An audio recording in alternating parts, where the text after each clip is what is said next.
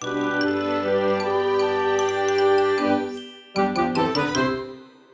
ローツーザーメン皆さんこんにちは。ドイツ語講師の小町です。1週間空いて2月21日月曜日の配信が始まりました。皆さんいかがお過ごしでしょうか？東京は今日はすごくいい天気でですね、ちょっとずつ春が近づいてきているのかななんて考えたりしています。2月ってやっぱり他の月に比べても日数が少ないのでかなりですね普段よりも早く過ぎていくなっていう印象なんですけど皆さんはどう感じているでしょうか？2月って私の中では結構まだ冬なんですけど3月って聞くとすごい春感が出てくるのでこのなんかこう2月の終わりぐらいはいつもなんとなく気持ちがそわそわしていることが多いなと思っています。そんな2月にですね私が始めたクラスがあるんですよ。今現在私はですね、レッスンどれぐらいやってるのって思ってる方いるかいないかわからないんですけど、一応ちょっと解説しておくと、私はですね、まだまだレッスン現役講師としてやっています。結構まあ裏の仕事、フォルモントの経営の部分が多いので、そんなにたくさんはできていないんですけど、ただ多分皆さんが思っているよりやっているんじゃないかなと思います。昔から担当させていただいているプライベートレッスンの生徒さんっていうのと、あとはですね、新しく時々グループレッスンのクラスっていうのを出して、そこでマンツーマンではもうないんですけど、グループレッスンでやったりしています。2月に新しく始めたそのグループレッスンのクラスっていうのがあって、確かポッドキャストでも一回宣伝させていただいたかなと思うんですけど講義形式のねレッスンっていうのを新しく始めてみました。これまではもうアクティブにインタラクティブに受講生の方と目の前の参加者の方と一緒にドイツ語で喋ってとかドイツ語のことを考えて質問して答えてもらってっていう風にレッスン進めていってたんですけど今回はですね講義形式なので私がこのポッドキャストと同じような感じで実際に喋りまくるっていうような授業になっています。1回1時間あるので、ポッドキャスト聞くよりも長いんですけど、ポッドキャストって耳からの情報だけだと思うんですね。それが私はま実際に資料を用意して、その文法の解説とかをやっている授業なので、視覚的に見えるので、多分まあ聞くだけよりか分かりやすいんじゃないかなと思うんですけど講義形式っていうスタイルは本当に初めてなので私もちょっとずつ手探りなんですけど慣れてきてっていう風にやっています。授業内容はですね、ドイツ語の文法っていうのをやっています。基礎文法ですね。アルファベットから始まって動詞の活用、認証変化、今ちょうど名詞っていうのをやっているところなんですけど、それが先週の授業だったんですね。それまでの授業では動詞がメインだったので初めて名詞っていうテーマに突入してすごいこう説明してて思ったのがドイツ語の名詞のややこしいのって意外と複数形なんだよなっていうのを割とひしひしとね感じていました。リスナーさんの中にもその授業を取っている人が多分いると思うんですけど何人かですね。その方たちは多分録画とかその場にいてタイムリーに見て聞いて感じたと思うんですけど、ドイツ語の複数形結構ややこしいんですよね。まず日本語って複数形ないじゃないですか。何かこう、タッチをつけたらいいけど、別にわざわざつけることないですよね。なんか例えば私は友達と会いますっていう時に、友達が単数なのか複数なのかって、この文脈からではわからないことが多いですよね。私は友達たちと会いますみたいな感じで、あえてたちってつけないと思うし、やっぱり他でも多分わざわざ複数形にするんじゃなくて、逆に具体的に数字を言うっていうのが結構日本語だとあるあるなんじゃないかなと思うんですけど、または形容詞ですね、たくさんの友達に会いますとか、何人かの友達とパーティーをするとか、そんな感じですかね。わざわざ名詞自体を複数形にすることはないし、多分日本語って複数形ないですよね。ちょっとこの辺私は日本語のことをそこまでよく分かってないので、知っている方がいたら教えてほしいんですけど、まず日本語は一応ないと仮定しておきましょう。英語になってくると最後に S とかをつけていったらいいだけで、何か例外あったのかな？ちょっとあんまり英語もですね、最近私勉強できてないのでちゃんと覚えてないんですけど、ドイツ語ほど難しくはないんですよね。まあ、日本語よりはちょっと覚えないといけないし、実際の文章では出てくるけれども、複数形の作り方自体は基本ルールっていうのが最後に S または ES ですよね。をつけたらよくて、まあ、ちょっとどこで E になるのかなぐらい考えていったらいい感じですかね。時々こう IES になったりするのでそこも注意ぐらいなんですけど、まあそれぐらいですよね。そしてこれがドイツ語になるとですね、なんかもうわけわかんないぐらいややこしくなってくるんですよね。一応ドイツ語の複数形の作り方にも基本ルールというか、大体はこのパターンだなみたいなのはあるんですよね。最後が A になることが多いですし、最後はもともと A で終わっている名詞であれば N がつくことが多いです。例えば、なんだろう、うん、ティッシュですね。der Tisch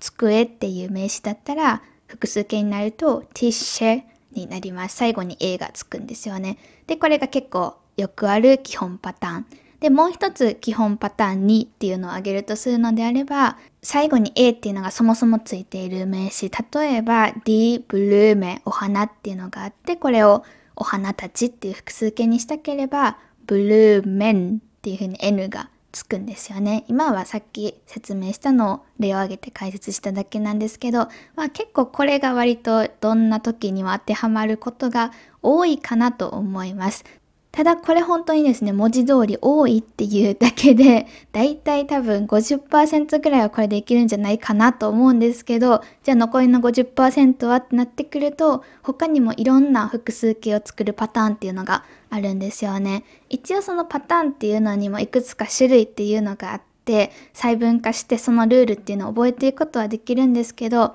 私自身の経験的なそうですね、ところからのアドバイスとしては、パターン化で覚えていくよりかは、まあ、その名詞っていうのを覚えていくときに、意味と性別と、あとスペルと複数形っていうのを都度セットで覚えていくっていうのが一番いいんじゃないですかねっていう話をよくしたりしています。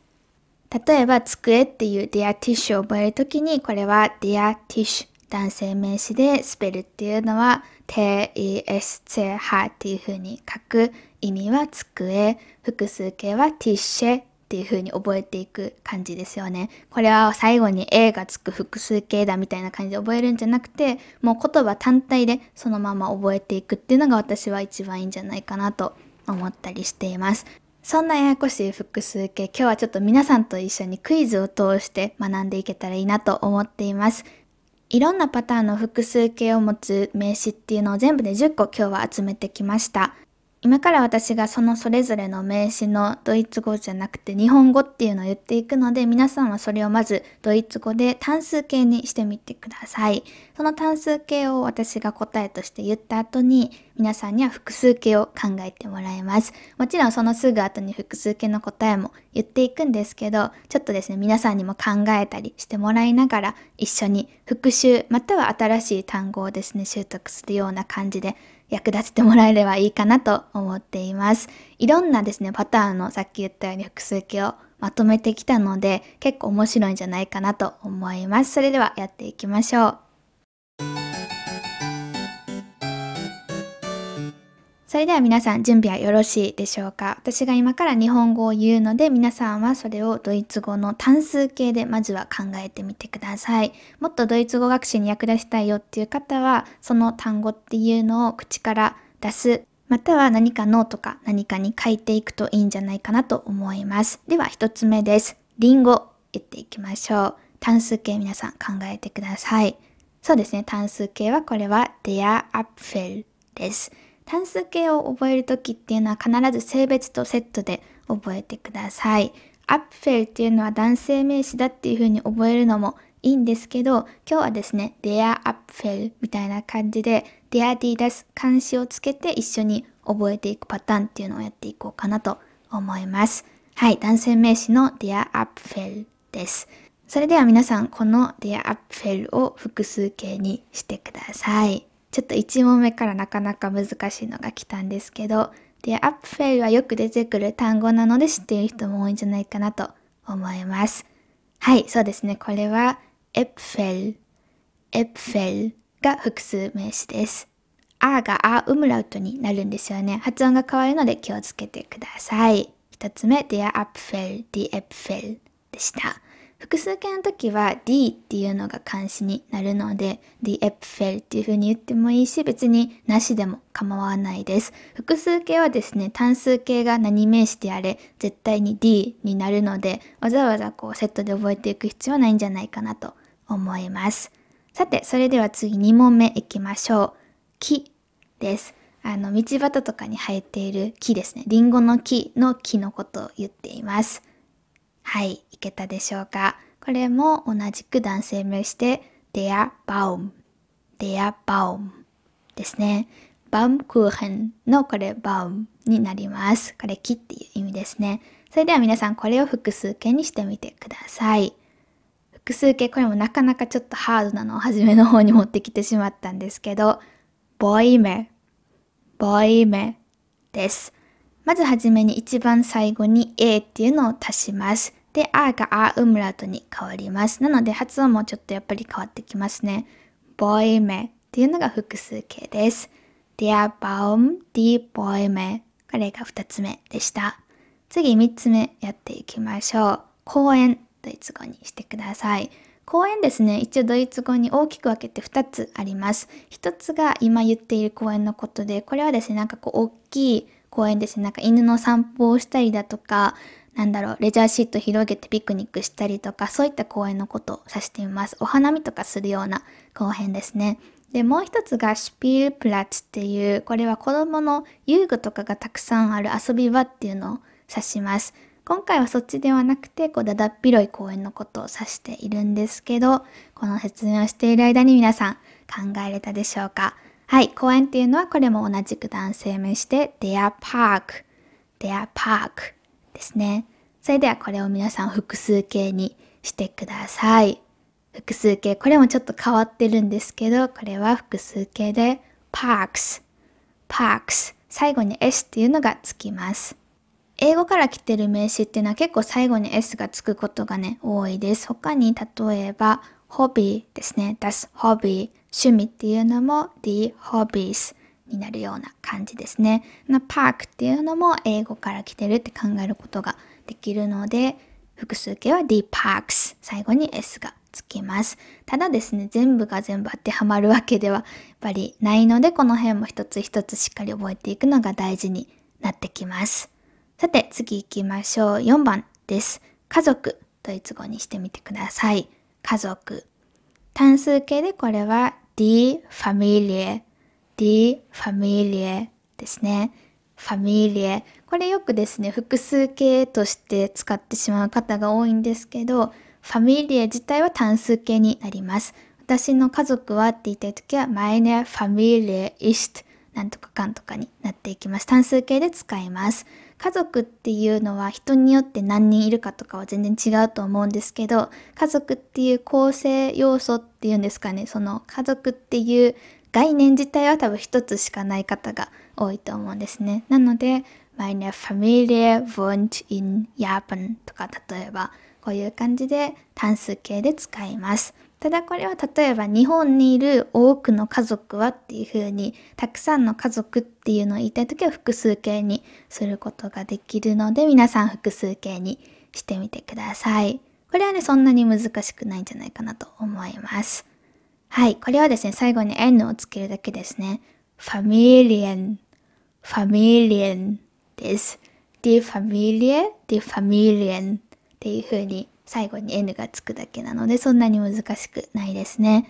どんどんいきます。次5番目いきましょう。コップ、ドイツ語にしてください。コップだったりマグカップでもいいですね。これはさっきと同じく女性名詞で die Tasse,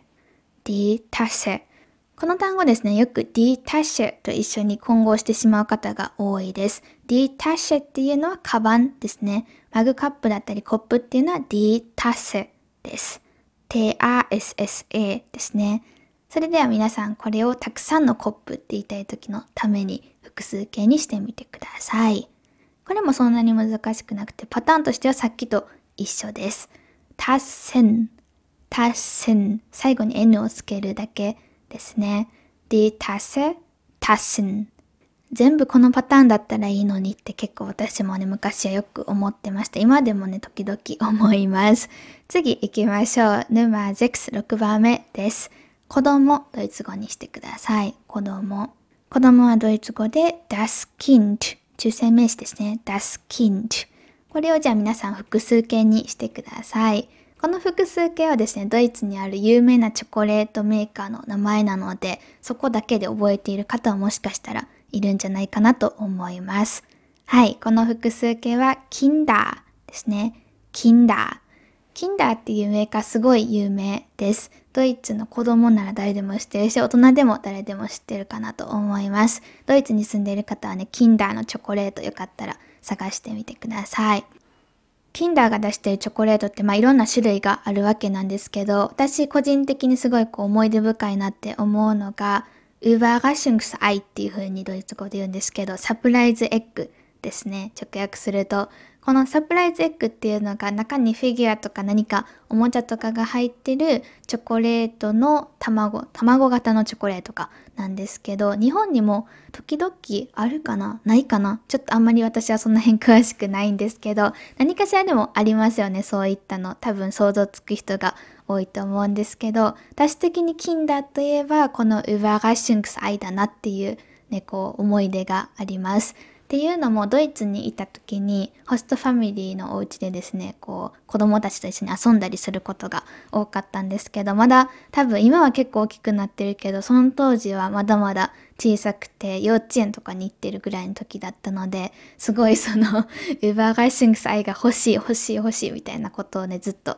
子供たちが言ってたので可愛いなと思いながらそれでこう自動的に私の中でもこう Überraschungsei イコールキンダーだし、逆もしかりですね。キンダーって聞くと、なんかその当時の子供たちが、あのチョコレートが欲しいんだっていう風に言ってる光景がね、すごい目の前に思い浮かんだりします。今はね、多分もう大きくなってそんなこと言ってないんじゃないかなと思うんですけど、私はね、結構これからも都度思い出していくことになるんじゃないかなと思ったりしています。そんなキンダーのチョコレート結構美味しいので皆さんもよかったら食べてみてください。さて、これがですね、6番目でした。次7番目いきましょう。女の子、ドイツ語にしてください。女の子ですね。これは das Mädchen。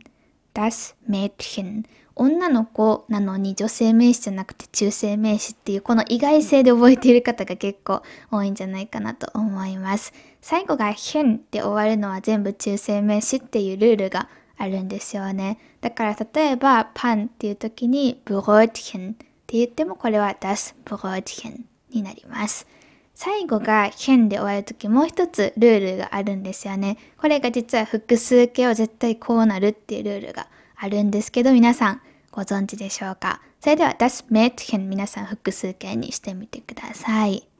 最後が変で終わる名詞っていうのは複数形になっても形が変わらないです。だから無変化なんですよね。無変化っていうパターンも実はドイツ語の名詞にはあって、この辺もややこしいポイントの一つかなと私は思っています。なので複数形も Mädchen ですね。発音もスペルも何も変わらないです。単数も複数も同じ形なのであれば、どこでじゃあそのメーティンっていうのが単数なのか複数なのか判断するのかっていうところなんですけど、この辺はですね、動詞の変化っていうのに結構気をつけてるとわかるところかなと思います。動詞の変化っていうのが複数形に対する変化であればそれは複数形のメーティンだし、動詞の変化っていうのが単数形に対する変化なのであればそれは単数形のメーティンっていうふうに考えたりすることができます。あとはま文脈とかですかね。無変化の複数形もあるんですよっていう紹介でした。残り3つになりました。頑張ってやっていきましょう。ヌマ8、8番目です。美術館または博物館、ドイツ語にしてみてください。美術館行きましょう。好きな人もいるんじゃないかなと思うんですけど、これは Das Museum。Das Museum ですね。それではこれをですね、皆さん複数形にしてみてください。これもしかしたらですね、今日紹介している複数形10個のうち一番難しいかもしれないです。もしくは一番間違える人が多そうだなと私は予想しているんですけど、できる人もいるでしょうか。これは意識して覚えてる人がいたら多分おそらく正解してると思います。Das Museum の複数形は Die Museen。Die Museen ですね。これスペルが変わるんですよね。ムゼウムっていうのが M-U-S-A-U-M なんですけど、これが複数形になると M-U-S-A-A-N っていう風になります。なので、ゼウムじゃなくてジェンになるんですよね。謎ですよね。AU が AA になるっていうあと最後の M っていうのが N になるっていうかなり謎な形なんですけど、これがドイツ語の複数形です。同じような絵って思うような変化をするのが、あとは例えばピッツァですね。これ D ピッツァ、ピザのことなんですけど、これが複数形になると D ピッツェンになります。だから最後のピッツァの時のあっていうのが消えて AN に変わるんですよね。これもなかなか謎ですよね。ただまあこのピッさに関してはなんとなくまだ理解がね、私の中でもいくんですけど、無ジエン、無ジエンに関してはちょっとこう、未だにえって感じですよね。まあ、全然覚えてるし暗記もしてるけど、なんだこれはっていうふうに未だに思うし結構やっぱりこのムジアムっていうのも普通に使う単語の一つなのでこんなによく出てくる単語にこんな意外な例外があるなんて落とし穴以外の何者でもないんじゃないかみたいな感じで考えたりしちゃうんですけどまあその辺も含めてドイツ語の面白さなのかもしれないなと思っています。さて残り2つです。ヌマ9 9番目いきましょう。お母さん。ドイツ語にしてください。お母さん。これ自体は簡単ですよね。die Mutter, die Mutter です。じゃあ、この Mutter っていうのを複数形にするとどうなるかっていうところなんですけど、これはですね、意外と知らない人が多いんじゃないかなと思います。お母さんっていう言葉を複数形で使う場面っていうのがそもそもあんまり多くはないですよね。例えば保育士さんとかだったら結構そういった場面あるかもしれないんですけど例えば私は基本的にお母さんっていう時は単数形しか使わないようなシチュエーションがほとんど99%ぐらいそうですね。ただまあこの複数形っていうのはいつか使うかもしれないので覚えておいてほしいなと思うんですけど、ムッタ複数形皆さんそろそろ準備ができているでしょうか？この複数形はムッタです。違い分かったでしょうか？これはですね、メッツヘンの時みたいに無変化ではありません。どこが変わっているのかっていうところなんですけど、うがうウムラウトになっています。うじゃなくて、うになってるんですよね。die Mutter これが単数形だとしたら、複数形っていうのが die Mutter, die Mutter です。ちょっとですね、耳だけの感じで、私もそこまでこう強調して言っているわけではないので、違いが聞き取れてない人もいるかもしれないんですけど、まあそれぐらいの違いっていうところですかね。そんなにこう日常会話でも、あ、今ウームラウトだったな、みたいな感じで見分けることは少ないです。どちらかというと、この辺もやっぱりこう動詞の活用っていうのが複数形の活用しているのかどうかとかで、あ、今のはウムラウトに聞こえたけど、やっぱりウムラートで複数形のことだったんだなみたいな感じで判断していくことがね多いかなと思います。ただこれを何かですねテキストとかに書きたい時っていうのは必ず区別して複数形でウムラウトっていうのをつけて書いていく必要があるので気をつけてください。die Mutter, die Mutter でした。さてラストヌンマー10いきましょう。最後はですね日本人です。日本人男性と女性のパターン、両方皆さん考えてみてください。男性が der Japaner でしたね。der Japaner。女性が die Japanerin。die Japanerin です。最後に en がつくと女性になります。それでは皆さん、このそれぞれ男性と女性っていうのを複数形にしてみてください。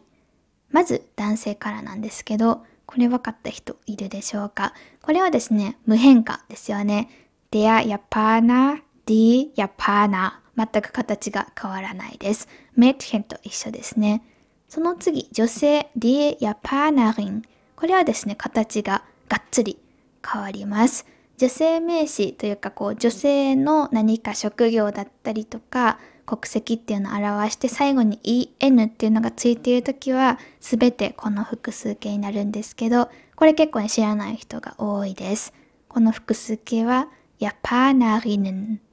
Japanerinnen ですね。Japanerin に最後 nan っ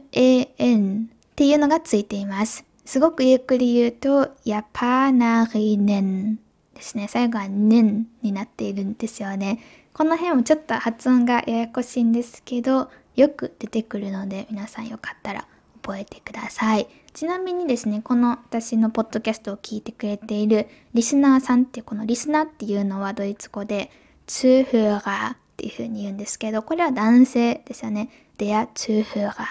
女性であれば die Zuhörerin になるんですけど、何かこうリスナーの皆さんみたいな感じでドイツ語で呼びかけたいときは liebe Zuhörer und Zuhörerinnen っていう風に複数形をね、基本的には使ったりします。だからドイツ語のポッドキャストとか聞いている方はよかったらこの辺ですね、ちょっと耳を澄ましてみてください。という感じで今日はですね、複数形のクイズっていうのを皆さんと一緒にやってみたんですけど、いかがだったでしょうか？全部で10問、全部合っている人は多分かなり少ないかなと思うんですけど、ちょっと難しいやつも結構出したので、ただ全部できた人はおめでとうございます。今日はね、ぜひ何か自分にご褒美なんかを買ってあげてください。全体的に結構難しいものを出したので、8問以上正解している方はもうそれだけで素晴らしいなと思います。日頃からこう意識して複数形っていうのを覚えようっていうふうに頑張っている方なんじゃないかなと思います。7問以下だった方に関しては別にこうですね、このポッドキャストはテストでも何でもないので、何かこう、このポッドキャストがきっかけで、あ、ちゃんと複数形覚えていかないといけないんだなとか、複数形一つ一つちょっと確認しながらやっていこうみたいな意識につながるとすごく嬉しいなと思います。ややこしいからこそ逆に言うとしっかりできるっていうかこう覚えていく意味があるところなのでないがしろにせずにめんどくさいなって思う気持ちはすごいわかるんですけど一つ一つこうちょっとずつね進めていけたらいいんじゃないかなと思います。一回で覚えるなんて無理なので何回も何回も調べながらあそういえばアップフェルの複数形知らないなとか思ったらその場で調べるみたいな感じで何回も何回もチェックして覚えていきましょう。さて今日のポッドキャストもそろそろ終わりの時間が近づいてきました。皆さん週末はどういう風に過ごしたでしょうか？私はですね、昨日久しぶりにシュタムティシっていうドイツ語を勉強している日本人の方はドイツ語を、日本語を勉強しているドイツ人の方はドイツ語を話すイベントっていうのをね、久しぶりに企画してやらせてもらいました。私がプライベートでずっと長く教えている生徒さんっていうのをこう割とメインで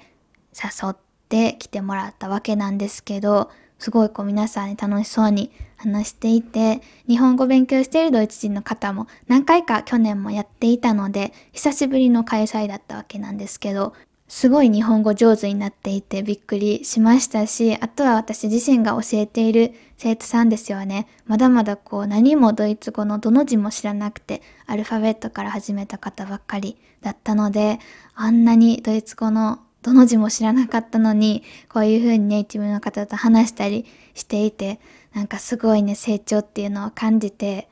こうジーンと来ていました。